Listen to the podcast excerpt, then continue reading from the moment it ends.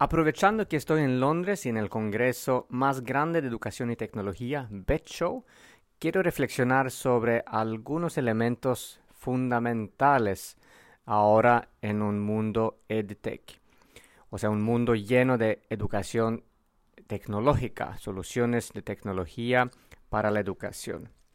Y hay algunos principios fundamentales que quisiera repasar para invitarlos a reflexionar también sobre el hecho de cómo utilizar la tecnología y por qué tiene que ser mucho más importante que el hecho de que sí vamos a usar la tecnología que se nos presenta.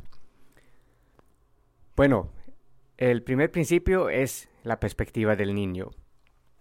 Si queremos lograr una enseñanza eficaz, tenemos que tomar la perspectiva del niño como el centro del aprendizaje, como el inicio del proceso de aprendizaje. Y eso significa que sin importar la tecnología que, que, tenemos en el colegio, tenemos que mirar qué está haciendo el niño hoy en día ya sin el colegio o con el colegio, pero si el niño puede decidir qué herramientas utilizar en su aprendizaje. Y lo más fácil es mirar y observar qué es, qué es lo que están haciendo cuando no están estudiando, haciendo tareas que ah, les han sido eh, entregados eh, de manera obligatoria, sino más bien mirar qué hacen en su tiempo libre cuando ellos mismos pueden escoger qué hacer qué herramientas usan para expresarse, para reflexionar.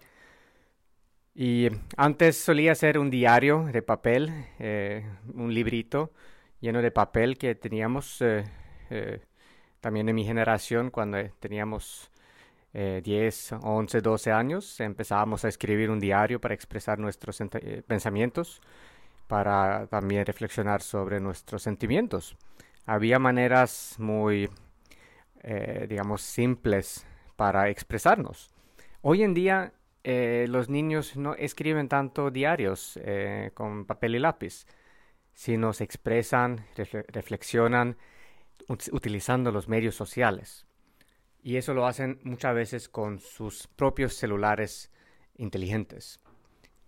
Y si entendemos eso muy bien, que esas son las herramientas que los niños usan hoy, podemos empezar un proceso productivo utilizando tecnología para el aprendizaje.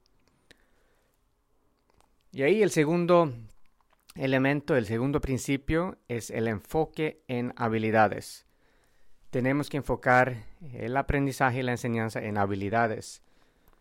De eso hemos hablado un poco antes, pero ahora con la tecnología lo que pasa muchas veces es que estamos optimizando eh, con, la inteligencia artificial, por ejemplo, el camino del estudio individual de una manera óptima para lograr consumir y aprender el contenido que igual sigue siendo el mismo contenido creado por eh, alguien más que el niño tiene que consumir y aprender, memorizar. Y ese igual no tiene el enfoque en desarrollar habilidades del niño. Eso no le enseñan ya tanto a investigar eh, y buscar información desde la nada y crear eh, contenidos desde la nada, resolver problemas, pensar por propia cuenta. Y ese tipo de eh, habilidades son más importantes hoy en día. Y con la tecnología podemos, con el principio en el centro, optimizar el cómo utilizamos esa tecnología. Y eso también es súper importante. Y el tercer principio es el trabajo en grupo. Los niños tienen que aprender a trabajar en grupo y aprenden muchas veces mucho más si trabajan en grupo, si inician su proceso de aprendizaje en grupo, intercambiando ideas, hablando de su perspectiva, escuchando a los demás y co-creando soluciones juntos. Ahí combinamos la próxima perspectiva o el próximo principio número cuatro, que sería la, la combinación de fortalezas.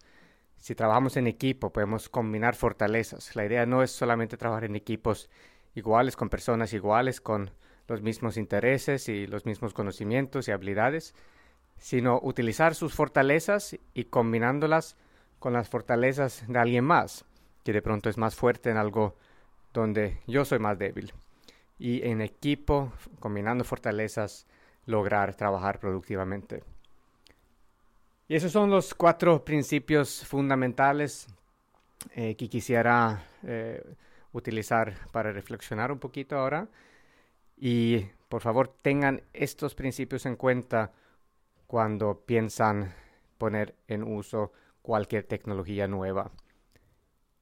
Y vamos a ver qué más principios podemos eh, definir en una próxima sesión, pero esta es una especialidad desde Londres y desde el Congreso Bet Show. Buenas tardes desde Finlandia. Soy Johnny Alwindi, educador y emprendedor basado en Finlandia con la mirada hacia América Latina. En este podcast intentaremos exprimir las enseñanzas de Finlandia y lo que ha llevado Finlandia a ser un referente mundial en cuanto a la educación.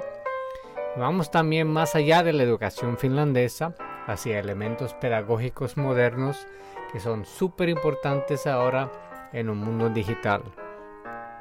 Este podcast está patrocinado por Edvisto y edvisto.com, la plataforma que combina elementos modernos de los medios sociales y el video digital con el método más antiguo de enseñar de una generación a otra, la narración de historias.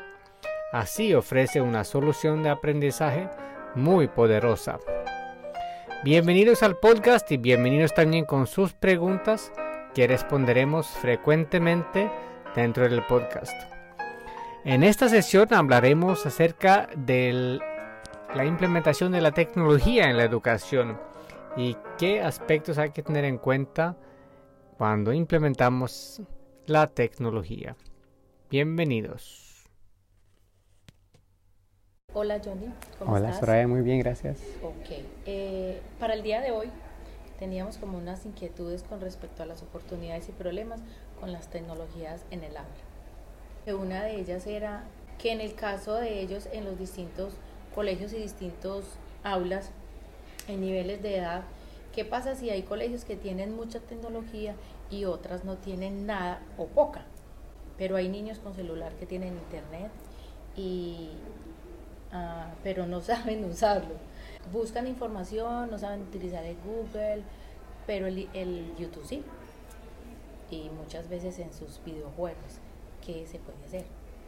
Bueno, muy bien, y ahí lo, clave es enfocarse en la pedagogía detrás de la tecnología y no solamente mirar qué tecnología tenemos y adaptar la pedagogía según la tecnología, sino intentar tener una pedagogía más holística que tiene en cuenta diferentes tipos de métodos de aprendizaje, y donde la tecnología es solo un método de aprendizaje.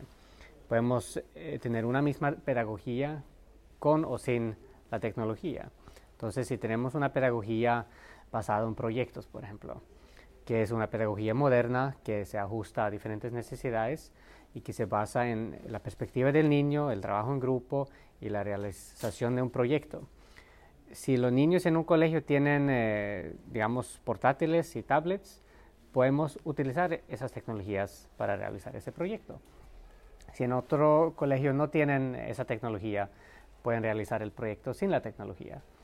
Entonces, eh, el enfoque es mirar cómo en la situación, eh, cada docente tiene que mirar en, su aula qué recursos tengo y los niños, eso es algo clave, qué recursos tienen los niños. Si tienen un celular en el bolsillo eh, con el cual se puede buscar información en Internet, la idea es utilizar ese recurso si no tenemos un portátil accesible con, con Wi-Fi en el colegio. Pero si el niño tiene internet o si hay internet eh, en la biblioteca, podemos utilizar esos celulares para buscar información, por ejemplo.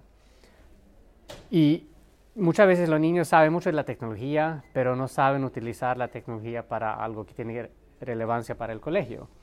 Entonces tenemos que también dejarnos enseñar en el uso de la tecnología y, su eh, gran potencia en, cuanto eh, investigar y aprender, colaborar, grabar videos y producir contenido propio.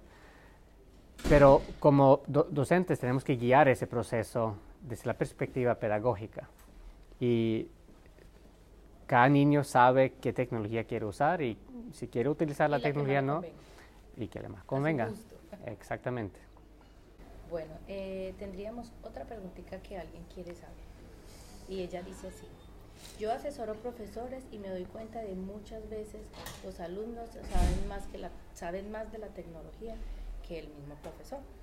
Entonces, ¿qué pasa si el profesor le da miedo utilizarlo y se siente, digamos que intimidado ante sus alumnos al, para manejar eh, la tecnología? Sí, eso pasa todo el tiempo y, y todavía en Finlandia mucho que nos introduce la tecnología al aula porque el profesor no se siente capaz, capacitado, formado en el uso de la tecnología. Porque es algo nuevo y estamos en una generación donde los docentes están aprendiendo cómo utilizar el mundo digital para propósitos eh, del aula, mientras los niños eh, ya tienen esa experiencia desde hace mucho tiempo, pero no lo utilizan todavía para propósitos del aula porque nadie les ha enseñado esa posibilidad. Solo utilizan la tecnología como entretenimiento, algo para donde pasan su tiempo libre, juegan, juegan sus videojuegos, utilizan los medios sociales, pero aprenden también muchas cosas. En los videos de YouTube aprenden muchas cosas que les interesa. Pero eso suena como un mini retroceso tecnológico ante los profesores y se supone que un profesor debe tener más conocimiento que el mismo alumno. Ahí lo clave es diferenciar lo que es la pedagogía y la herramienta tecnológica. Yo veo la eh, tecnología como el papel y lápiz de hoy en día para los niños. Queremos que los niños se expresen eh, con su herramienta. No podemos obligarles a expresarse con una herramienta antigua, que es el papel y el lápiz, que es la herramienta del docente, que hay docentes que todavía no saben muy bien utilizar Word para escribir documentos, porque prefieren el papel y el lápiz en cuanto a la evaluación, y papeles en cuanto a la evaluación y todo. Pero esa herramienta no funciona para los niños, porque para empezar no saben muy bien cómo expresarse con papel y lápiz, no tienen la práctica y menos no tienen el interés. Pero sí tienen mucha experiencia en cuanto a expresarse, por ejemplo, con la cámara y pueden grabarse expresando su opinión acerca de algo. Claro, manejan mucho los selfies. Y ahí no les da miedo expresarse un 100% de un tema, o sea, no tienen esa timidez que de pronto tienen los adultos en cuanto a hablar hacia la cámara. Entonces, dejemos que los niños utilicen esa tecnología para expresarse. Y eh, lo que pasa ahí es que los docentes no tienen que aprender cómo utilizar toda la tecnología, sino más bien tomar un paso atrás y observar cómo están utilizando la tecnología. ¿Están eh, entregados en un videojuego o están eh, grabando un video, planeando un proyecto con un compañero, están colaborando? Chateando con sus compañeros acerca de algo relevante. Y así el docente puede estar observando, preguntando, y hay tecnología buena donde el profesor puede hacer parte de esa conversación a través de su portátil, mientras los niños están en sus celulares trabajando en algo. Y eso los motiva a también utilizar su, tecnología, su celular, su tablet, para algo que tiene que ver con el colegio, porque ellos están allá con esa herramienta saben cómo utilizar la herramienta, saben cómo expresarse con esa herramienta. Y si eh, la educación entra ahí, ahí sí van a entender que, ah, yo puedo eh, interesarme por, por estos temas.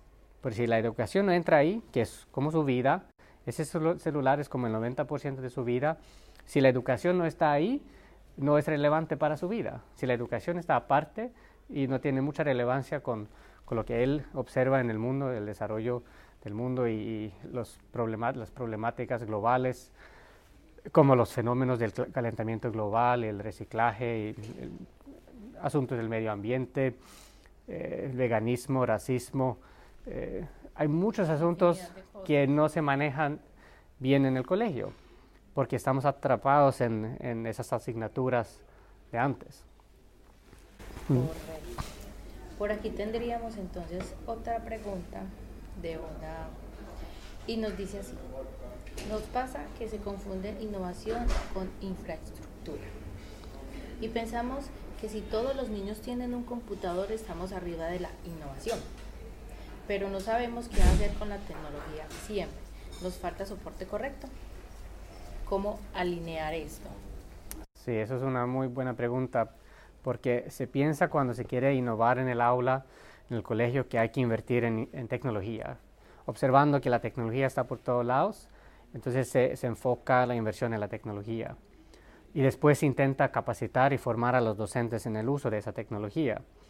Mientras eso demora mucho tiempo y, los docentes no van a poder alcanzar a cerrar esa brecha digital si se enfocan solamente en, la capacitación de la tecnología, porque los niños siempre van a aprender más rápido algo nuevo, si ya no lo saben, que muchas veces es el caso.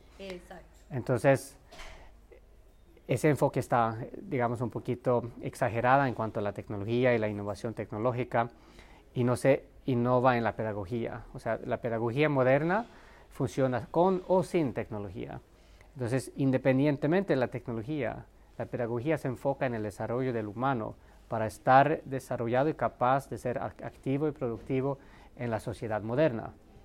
Y, y ahí sí tiene que ver con eh, las habilidades del pensamiento crítico, de poder analizar su alrededor y ver cómo es, cómo, cómo es mi realidad, qué tipo de hechos tengo en mi alrededor, cómo puedo yo eh, manejar y guiarme en esta realidad, cómo puedo resolver problemas que tengo en la vida real, con o sin tecnología. Si tengo una tecnología avanzada, de pronto puedo resolver un problema.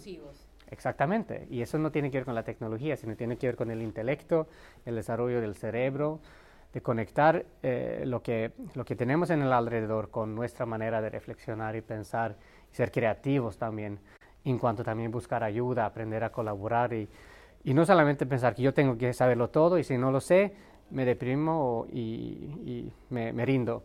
sino, mundo. Sino buscar ayuda. Si yo soy muy bueno en algo, puedo ofrecer mi ayuda, pero también pedir ayuda de alguien que sabe de un tema mejor que yo y así colaborar como se hace en el mundo laboral. Tenemos equipos con diferentes eh, fortalezas, cada individuo. No tenemos que saberlo todo. Y ahí tenemos la gran eh, oportunidad con la tecnología de combinar fortalezas en eh, los diferentes usos de, las tecnologías, las diferentes perspectivas y cómo se, se aplica eso en en el aprendizaje. Tenemos una problemática en la brecha digital el concepto es como, ok, equipémonos de equipos, pero ¿qué pasa? Curricularmente en la formación docente no hay un manejo de TICS adecuado, ¿cierto? Porque las generaciones están todavía formándose. Esta introducción de esta era digital, pero resulta que los niños nacieron en la era digital, por lo tanto la brecha.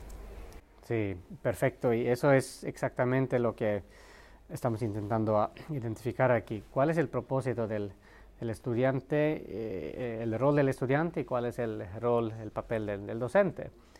El rol del docente no es aprender de la tecnología y saber más que el niño en cuanto a la tecnología, porque la tecnología solamente es una herramienta y los niños, como ya lo saben utilizar muy bien en cuanto al aspecto tecnológico muchas veces, y aún así el niño no aprende bien con instrucciones de un profesor. Y hoy en día es más importante que el niño desarrolle esas habilidades para aprender por propia cuenta y ponerla precisamente aprendiendo en la práctica, haciendo. Así aprende cualquier niño, practicando algo. Y, y, no importa si el docente sabe mucho mejor utilizar una tecnología, no es una buena metodología instruirle al niño en cuanto al uso de la tecnología, sino solamente darle acceso a la tecnología al niño y dejar que él o ella mismo, explore. misma explore y, descubre eh, que, que, intente utilizarlo con otros niños de su, de su edad. Y así van a aprender muchísimas cosas.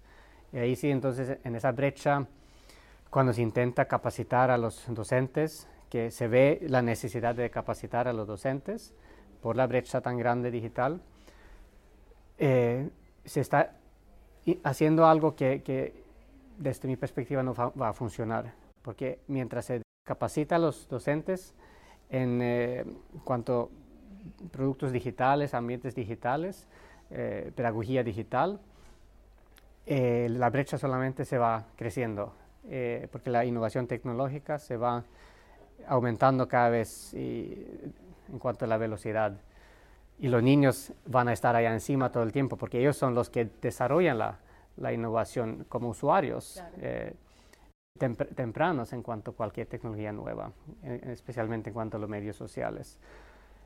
y los docentes no van a llegar a ser capacitados en la tecnología, sino ahí mejor tomar un paso atrás y pensar en, la pedagogía detrás de esa tecnología y ver si, dejamos que los niños tengan esa libertad de desarrollarse como ellos mismos eh, quieren desarrollarse, tienen que tener las herramientas de saber analizar sus necesidades, identificar sus fortalezas, identificar sus, intereses eh, para sus, vidas. Pero ¿qué pasa si, por ejemplo, un papá, un padre de familia no quiere darle esa libertad a sus hijos? Mm. Esa es una pequeña problemática. Esa es la problemática del mundo, que en el mundo en general no se quiere dar esa libertad ni a los docentes a enseñar como, como quieran, porque tenemos un sistema eh, escolar que eh, ha desarrollado, se ha desarrollado para controlar el progreso de, enseñanza, de desarrollo, de una manera muy controlada. Y eso va en contra del desarrollo humano, de cómo un humano quiere desarrollarse, de una manera más libre y, digamos, de una manera más dirigida por uno mismo. Porque así estamos absorbidos, estamos totalmente, la tecnología nos absorbe. Igual hay papás, padres de familia que todavía tienen cierto temor de dejar que sus hijos lleguen hasta ahí de punto, por mm. la peligrosidad que eso conlleva en muchos casos. Claro, y, con razón. No hay que exagerar tampoco. Todo no puede ser, tener que ver con la tecnología. Si tenemos una buena tecnología, o sea, nuestra generación de padres con, niños pequeños, también tenemos esa lucha de, de, cómo apagar la tecnología. Si nos llega correos electrónicos de trabajo 24 horas o tenemos una campaña en los medios sociales en cuanto a marketing y, queremos estar pendientes todo el tiempo, tenemos que poner eh, horarios, cuándo usamos la tecnología y cuándo no. Y eso es una eh, conversación, un diálogo, una negociación entre padres e, e hijos y también entre docentes e, e hijos. Pero la, la solución no es apagar la tecnología porque así se causa una rebeldía por parte de los niños y empiezan a utilizar la tecnología de manera escondida y, de una manera destructiva. Hay que enseñarle a los niños cómo utilizar la tecnología también para cosas productivas. Y así de pronto no solamente jugar videojuegos. Si le damos cuatro horas de internet al día, dos horas de pronto puede ser algo que no tiene que ver con videojuegos pero si dejamos esas dos horas entonces para videojuegos. El niño va a entender que listo, me motivo también haciendo algo productivo. Por ejemplo, YouTube y, videojuegos con YouTube es un fenómeno ya bastante grande en cuanto a los niños que están adictos al videojuego y también viendo en YouTube a otros niños mayores jugando los mismos videojuegos. Solo viendo videos de niños jugando videojuegos, comentando sobre eso, sobre el juego es como un tipo de adicción, pero si el niño aprende algo acerca del marketing digital utilizando YouTube para crear eh, una empresa o crear algo eh, más productivo o, ser más creativo pensando por propia cuenta que puedo producir yo y no solamente como consumidor pasivo de, la información de alguien más. Entonces estoy conectando esos dos mundos y veo algo útil con la educación. La educación sí ya está empezando a introducir muchas materias modernas, pero es bastante difícil atraer la atención de los niños porque pasa tan lentamente. Bueno, mm. Por ahora yo creo que no tenemos como más preguntitas. muchísimas, gracias. Muchísimas gracias. Muchas gracias por habernos acompañado en esta sesión y bienvenidos a presentarme sus preguntas personalmente a mí mismo en mi página pública Johnny Alwindy Public en Facebook. Y no duden en preguntarnos todo lo que quieran saber e intentaremos responder esas preguntas en una próxima sesión. Este podcast está patrocinado por Edvisto y edvisto.com, la plataforma que combina elementos modernos de los medios sociales y el video digital con el método más antiguo de enseñar de una generación a otra la narración de historias. Bienvenidos a probar esta plataforma en edisto.com gratuitamente y para cualquier necesidad de capacitación, también por favor en la página de Facebook Johnny Alwindi Public o en la página de Facebook de Edvisto Latam. Ahí estaremos a la orden y nos escuchamos en la próxima sesión.